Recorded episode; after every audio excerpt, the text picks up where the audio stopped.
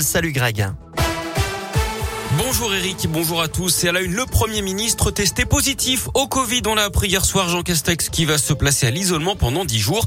Le chef du gouvernement âgé de 56 ans est doublement vacciné, a déjà été trois fois cas contact hein, depuis le début de l'épidémie. C'est sa fille de 11 ans qui l'aurait contaminé. Il l'a appris en revenant de Belgique où il a rencontré des membres du gouvernement. Ce n'est pas le premier hein, dans l'entourage d'Emmanuel Macron à avoir le Covid, le président lui-même, mais aussi le ministre de l'économie Bruno Le Maire ou la ministre de la culture Roselyne Bachelot avait déjà contracté le virus.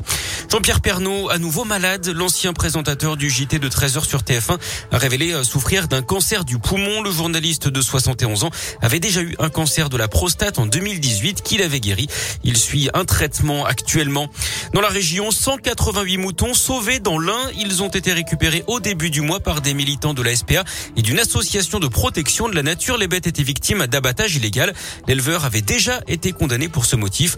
Il a été interdit d'activité en lien avec l'élevage au vin pendant cinq ans d'après le progrès. Les moutons sont désormais soignés dans le Rhône. Les suites de l'affaire de l'ado traumatisé après avoir regardé un film d'horreur en classe dans le Rhône en 2019. Les parents de cet élève de quatrième demandaient une indemnisation à hauteur de 11 000 euros. Ils ont finalement été déboutés par, euh, d'après le progrès. La justice a estimé qu'aucune faute de nature à engager l'État n'avait été commise. En foot, cinquième journée de la phase de poule de Ligue des Champions. Ce soir, Lille reçoit Salzbourg à 21h. Et puis la météo grisaille ce matin avec 4 à 5 degrés. Des éclaircies cet après-midi, mais il ne fera pas plus que 7 degrés pour les maximales.